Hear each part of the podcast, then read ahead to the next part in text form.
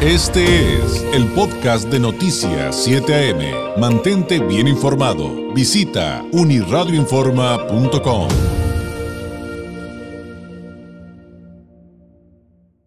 Me da mucho gusto recibir esta mañana de jueves aquí en el estudio de Noticias 7 AM al licenciado Hassan Martín Franco Ruiz, presidente de la Federación Estatal de Colegios, Barras y Asociaciones de Abogados en el Estado, FEDABO, eh, recientemente electo y saliente de la presidencia del Colegio de Abogados de Tijuana. Licenciado, bienvenido, muy buenos días. Muy buenos días, David, a ti y a todo tu, tu auditorio y muchas gracias por la invitación. Pues muchísimos temas que platicar, eh, pero pues, pues, pues, vamos por el principio que tiene que ver con estos cargos y los retos que representa, porque eh, de entrada, licenciado, te preguntaría, eh, ¿cómo te fue en tu gestión como presidente del Colegio de Abogados de Tijuana? Em, digamos, ¿cuáles fueron los, los principales retos que enfrentaste y, y cómo cambia, cómo cambia ahora la dinámica en la que finalmente vas a representar a, la abogacía, en este caso estatal? ahora como eh, pues, presidente de la FEDAW? Bueno, la primera, uh, ha la primera inquietud en, eh, en, el, en, el, bienio que estuve al frente del Colegio de Abogados de Tijuana, pues los retos fueron eh, atender la agenda del colegio y la, agenda exterior que coadyuvamos con la autoridad. Nos fue, yo considero que bien, el propio colegio fue quien me propuso que buscáramos eh, contender para la Federación de Abogados. Eh, tuvimos muchos retos, tanto en coadyuvancia con la autoridad como la propia agenda del colegio. Hay que recordar que el colegio, una de sus principales funciones, y como su logo, su, su, membrete lo dice, lo he platicado contigo en otras ocasiones, pues buscamos una justicia al servicio del pueblo. Entonces, en ese entendido tenemos mucha gestión gratuita, bastante. Tenemos abogados especializados en el colegio en, prácticamente todas las materias. Ahí fallamos poquito en, en, materia laboral, pero amparo, civil, mercantil, y gran parte de, de mi bienio fue atender a la ciudadanía de forma gratuita e incluso representación de forma gratuita. Lo más relevante en ese rubro de atención gratuita pues fueron los famosos amparos que interpusimos eh, para los niños con cáncer, para los niños del COVID, y tuvimos una plática tú y yo, recordemos que la autoridad no quería vacunar a los menores de 18 años, mayores de 12 años, y cuando ya la Organización Mundial de la Salud había dicho que sí, y gran función del colegio fue interponer esos famosos amparos y conseguir la, la famosa vacuna, ¿verdad?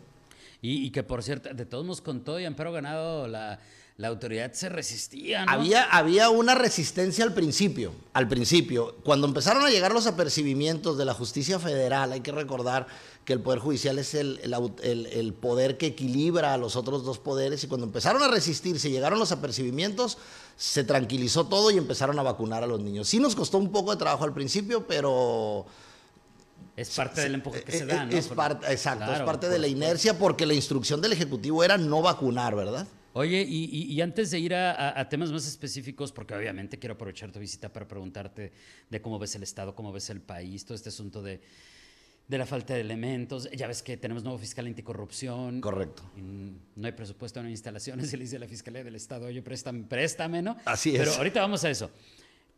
¿Cómo cambia? ¿Cómo cambia tu labor en este sentido ahora en la federación, que además es estatal? Es como, yo lo veo, y no sé si está en lo correcto, pero como algo mucho más amplio. Sí, correcto. mucho más complejo y un reto evidentemente más grande. Sí, eh, eh, para manera de entenderlo, pensemos en jurisdicciones. El colegio que yo precedía, que era el Colegio de Abogados de Tijuana, que siempre procuro mencionarlo, es el colegio registrado más antiguo de todo el noroeste del país. Nuestra acta constitutiva data de 1956. De todo tipo de colegios. De todo tipo de colegios. Los colegios, ojo, son académicos, o sea, tienen un perfil académico, profesional, no, no, no es una... es es más complejo que una asociación. Es correcto, es correcto. Entonces, eh, nuestra jurisdicción, para, para, manera de entenderlo, pues nuestro rango era Tijuana y de hecho yo bajo ninguna circunstancia intentaba invadir eh, cuestiones que pasaran en Rosarito. Rosarito tiene sus colegios, Tecate, Ensenada, Mexicali. Entonces el reto que se viene ahora es en todo el estado y la coadyuvancia que yo realizaba en el Colegio de Abogados de Tijuana, pues era con nuestros miembros, nuestra mesa directiva, nuestros expresidentes, Ahora la coadyuvancia es con los presidentes de, los, de, las diversas entidades. Mexicali tiene sus colegios agremiados, Ensenada, Tecate, Tijuana, obviamente, Rosarito solo hay un colegio. Entonces, el reto es lo mismo, pero ampliado al Estado. Y, y, el eje central sigue siendo el mismo, la procuración de justicia, atender a la ciudadanía. Lo digo muchas veces, ¿no? Buscar una justicia realmente al servicio del pueblo. Ese es uno de los motivos por los cuales los abogados nos agrupamos. Y tratamos de ser un contrapeso con lo que sucede en el Estado. Oye, pero también hablar de procuración de justicia es un concepto muy amplio. ah, claro. En los, eh, ustedes como abogados evidentemente lo entienden perfectamente, todas las aristas que ello significa, pero eh, en el común denominador tendemos a, a, relacionar procuración de justicia con lo penal, pero justamente nos acabas de dar un muy buen ejemplo. Procuración de justicia también son estos niños que necesitan ser vacunados. Es correcto. Y, todas esas otras áreas que, que también mencionaste. Eh, ¿Qué hay en el tema de procuración de justicia en México y en Baja California, porque si algo nos queda claro es que estamos muy lejos del punto ideal. Sí, correcto. hay un dato bien importante. Debemos de entender que justicia, la manera más simple de que la entendamos todos los ciudadanos es darles el derecho que cada quien tiene. Así, porque lo que puede ser justo para una persona no puede ser justo para la otra. Entonces, lo cierto es que justicia es que cada persona obtenga el, derecho y salvaguarde el derecho que tiene, independientemente de la conducta o de lo que se le demande. Eh, aquel que se le acusa de haber cometido un delito, bueno, pues tiene derecho a una defensa adecuada, ¿verdad? Aquel al que se le señala de haber invadido una vivienda o de poseer un inmueble que no le pertenece, bueno, tiene derecho a una representación legal. A eso me refiero con justicia. Y en cuanto a la impartición de la misma en el Estado, los retos son enormes. Tienes razón al mencionar que justicia no solo es en materia penal, en materia civil, en materia mercantil, en todas las áreas del derecho, alguien busca y procura justicia. Entonces los retos son amplios. Uno de los más importantes que vemos nosotros venir ahorita, se nos viene la implementación del nuevo sistema de justicia civil y familiar. Hay que recordar que estamos transitando de un sistema coloquialmente llamado escrito a un sistema oral. Esto es una manera fácil de entender. Entonces hay que cambiar toda una infraestructura, nuevos jueces, nuevas formas de litigar, nuevas formas de impartir justicia, donde vamos a encontrar resistencia, donde vamos a encontrar falta de capacitación, donde vamos a encontrar desconocimiento. Entonces todo esto hay que jugar con ello y la parte que nosotros vamos a, valga, a ser medular en esta ecuación, nuestra, nuestra ecuación, donde nosotros vamos a participar es apoyar a que se merme esa problemática que se nos viene a venir. Cuando se hizo el cambio de justicia escrita, por así llamarlo, a la justicia oral penal, nos encontramos con todos estos problemas. Desconocimiento, resistencia, falta de infraestructura, el dinero nunca alcanza, la lana es lo que siempre falta. Entonces, ese es uno de los principales retos que vamos a tener, organizarnos con los presidentes de los municipios para poder allegar capacitación, coadyuvar con la autoridad, es un gran reto. Oye, y, con la ciudadanía, la conciliación, porque muchos, eh, en hablando de resistencia, cuando somos víctimas de alguna situación, como que nos resistimos ¿no? a la conciliación y, queremos irnos por el lado, no, quiero un castigo. Y, los, es un tema bien... Muchos abogados nos gusta el pleito y muchos abogados se resisten. Platicaba yo con el presidente del Tribunal Superior, que llevamos buena relación con él, y nos decía el 90, arriba del 95% de las sentencias de contienda, ojo, nunca se cumplen voluntariamente. Hay que recordar que cuando hay una contienda, hablo de un juicio civil, vamos a pensar en, la, invasión de una casa donde pides por medio de un, de un juicio civil que te la entreguen. El juez emite el fallo y normalmente le va a dar cinco días para que cumpla de forma voluntaria hablaba el presidente del tribunal, nunca lo cumplen. Siempre tengo que forzar la entrega de la vivienda. La figura de la conciliación es evitarnos el procedimiento para que lleguen a un acuerdo satisfactorio las partes donde ambos tienen que ceder algo. ¿De acuerdo? Entonces, en, la etapa de conciliación de un procedimiento contencioso, rara vez las partes se ponen de acuerdo. Hay una estructura del Poder Judicial que está encaminada a conciliar, que es el, el CEJA, ¿no? El famoso ceja. ¿Cómo aplicaría eso? Lo puedo entender con un ejemplo que nos diste, pero con ese ejemplo, por ejemplo, de, una invasión y, bueno, pues finalmente da una orden de desalojo, qué sé yo. En un delito, ¿no? Ajá, pero ¿qué pasa cuando eso lo trasladas a lo que me acabas de mencionar? Que vienen cambios eh, muy importantes en materia de lo familiar. Ahí es el punto medular donde los conciliadores tienen que estar realmente capacitados. Lo voy a trasladar a una manera muy entendible, a un delito, a la persona a la que le roban, a la persona a la que le estafan. Es muy difícil que quiera hacer un acuerdo con aquel que lo afectó. Es muy difícil que yo diga, oye, todavía me robó y la autoridad se encamina a que llegue a un acuerdo con él y me mandan a la dependencia que es CEJAP una y otra vez. Parece que no quieren castigarlo y eso los que litigamos derecho penal no lo topamos a diario.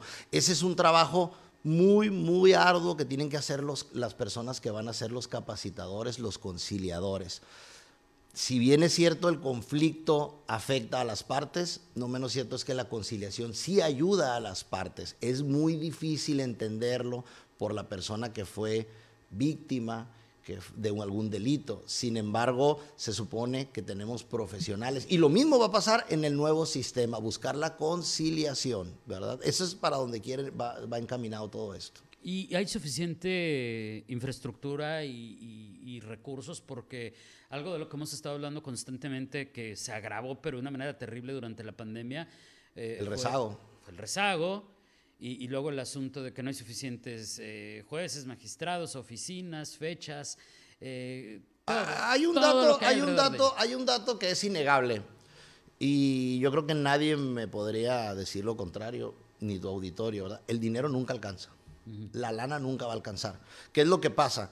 Cuando transitamos de un sistema escrito a un sistema oral, la principal de las cualidades es que el juez está presente en la audiencia. Las etapas se compactan. Ahora va a ser solo escrita demanda y contestación, desahogo de pruebas, ofrecimiento, impugnaciones y, y sentencia. Todo va a ser ante el tribunal. ¿Cómo se acomoda la infraestructura? Bueno, se van cerrando juzgados y van quedando los espacios abiertos. Es decir, en el momento en el que entre en vigor, que en Baja California está contemplado para el 2026, finales, principios del 27, o sea, a la vuelta de la esquina, el Poder Judicial, en cuanto a la forma escrita, va a dejar de recibir demandas y las va a empezar a arrojar al nuevo sistema. A partir del primer minuto que entre formalmente en vigor en Baja California, tú quieres presentar una demanda familiar, por una pensión alimenticia, lo más común, la mamá que, no le reciben el gasto, ya no se va a ir a la forma escrita, sino se va a ir a la sala oral. ¿Qué quiere decir? Que van a empezar a bajar los expedientes que actualmente se llevan. Tenemos seis juzgados familiares, vamos a empezar a cerrar juzgados. Se va a cerrar el sexto, luego se va a cerrar el quinto, luego se va a cerrar el cuarto. Toda esa infraestructura se va a poder aprovechar, tal como sucedió en el tránsito de materia penal escrita la materia penal oral. Y ahora esa infraestructura que quedó desocupada, por así decirlo, en donde se encontraban los juzgados penales, ahora son las salas orales en materia laboral. Se utilizó ese espacio. donde, tendría que ser más rápido y eficiente. bueno, lo que pasa es que transita al espacio del, del, edificio, por así decirlo. Entonces, en cuanto a infraestructura, el espacio nos tiene que alcanzar. Las salas las salas las utiliza el juez de turno, pero hay un dato importante, ya tenemos contemplada la audiencia por la aplicación ah, Zoom. se, me, fue el nombre. La, aplicación, la audiencia virtual, la audiencia virtual, la audiencia virtual. De hecho, en materia penal prácticamente ahorita todas se están desahogando en materia, por materia virtual. Eh, la parte ofendida está en su casa, el imputado está en su casa, el juez puede estar en su oficina, el abogado defensor puede estar en su despacho o en su casa si se le hizo tarde, mandan una liga de Zoom y se celebra la audiencia. Y a darle. Y a darle. ¿Qué problemas tenemos? Bueno, tenemos el problema del rezago y ese difícilmente se va a acabar porque es una cuestión muy compleja. Venimos arrastrando, e, es cierto, el problema de la pandemia, sin embargo las audiencias se vienen retrasando un poco. Entonces. Oye, pero yo tengo entendido que, los que están bajo el antiguo sistema van a tener que deshagarse bajo el antiguo totalmente, sistema. Totalmente. Y lo mismo va a suceder cuando transitemos en el ah, civil. A eso es a lo que me refiero. Vamos, vamos cerrando juzgados hasta que se van terminando los juicios y se acabó. pero son miles y miles y miles. Sí, sí, sí. Sobre todo los familiares. Y nos, y nos remite a lo que nos decís al principio, capacitación. Pero yo recuerdo que cuando hace añísimos se, se, mm, cambió a lo que le decíamos el nuevo sistema de justicia penal, una anécdota así súper breve, Lick, eh, pues íbamos nosotros a las audiencias a ver cómo funcionaban. Exacto, exacto. Y de repente veíamos casos como el que te digo, te voy a mencionar a continuación, que es de repente el juez decía, pues a mí no me queda claro, diciéndole el imputado, que usted es culpable. Pero resulta que pues yo tengo que seguir la ley y como me entregaron todo mal hecho, pues ¿qué cree? Pues pues ya fregó porque lo voy a tener que dejar libre. Sí. Qué frustrante ah, eso. Era muy desesperante y sigue siendo muy desesperante porque, como lo explicaba, la Procuración de Justicia en materia penal es una situación muy compleja que muchas veces surge con el primer respondiente. El primer respondiente es la autoridad preventiva, que a, entendimiento de todos, pues es la policía municipal. Muchas veces surge ahí, ahí, otras veces no surge ahí en otro tipo de delitos, pero un ejemplo claro para entenderlo sería ese. Si desde el origen esa detención viene viciada, todo el procedimiento va a venir viciado y el, abogado defensor puede alegar aquello. Claro. Hay que recordar que cuando cambiamos de garantías individuales a derechos humanos en la Constitución, no existe el auto sospechoso y esto es bien importante que la ciudadanía lo sepa. Anteriormente decían, la policía municipal te detenía porque vi un auto sospechoso. ¿Qué es un auto sospechoso? Ahora tiene que tener un sustento real para molestar a la persona si ese sustento real para incomodar al ciudadano no está debidamente fundamentado, es lo que tú mencionas. Se viene viciado el procedimiento. Por eso hay una etapa para calificar la detención. Oye, Lick, se nos acaba el tiempo. Claro. Eh, pero eh, digo, uno, queda la invitación abierta para que regreses muy pronto, que tenemos que seguir desglosando temas, que por favor nos ayudes a entenderlo a la ciudadanía, porque yo creo que eso es clave. Pero antes de despedirnos, te decía al principio, te quiero preguntar de lo que está pasando, porque es como un colectivo de situaciones, y tú que ves ahí eh, con el nuevo nombramiento del fiscal anticorrupción, que sin duda es súper importante. Eh, pero también pues que pues por lo pronto mientras se le asignan oficinas, recursos, personal y demás, pues le está diciendo a la Fiscalía Estatal, oye, pues préstame espacio, préstame personal. O sea, cuando Además, Lick, tenemos pues esta, esta situación de que sabemos que en la propia fiscalía no tienen suficiente presupuesto, no tienen suficiente personal y ahí pues como que algo no nos cuadra necesariamente. ¿Cómo, cómo verlo desde su En cuanto a la persona, en cuanto a la persona, nosotros conocemos su trayectoria, es un abogado que ha trabajado, que tiene una, trayectoria en función pública, no tenemos duda de su capacidad definitivamente y esperamos un buen, un buen trabajo de él porque realmente el Estado lo necesita. En cuanto a la infraestructura... Salas Espinosa. Sí, en cuanto a la correcto, Salas, en cuanto a la infraestructura, pues nada más alejado de lo que estás diciendo, ¿verdad? Es la realidad que vivimos. La Fiscalía tiene elementos, la Fiscalía eh, del Estado tiene elementos muy buenos que yo conozco a muchos.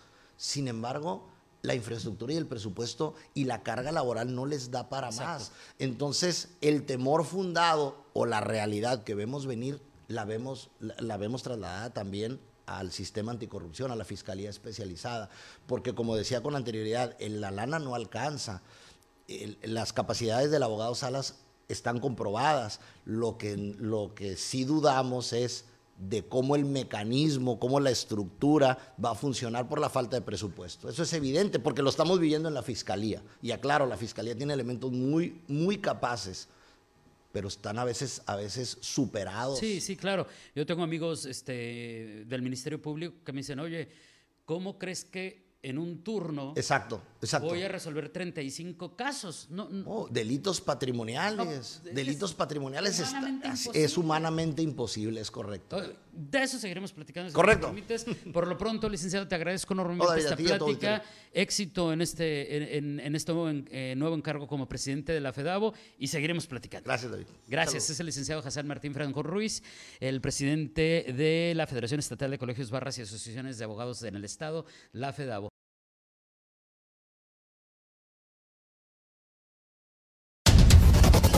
Este fue el podcast de Noticias 7am. Mantente bien informado. Visita unirradioinforma.com.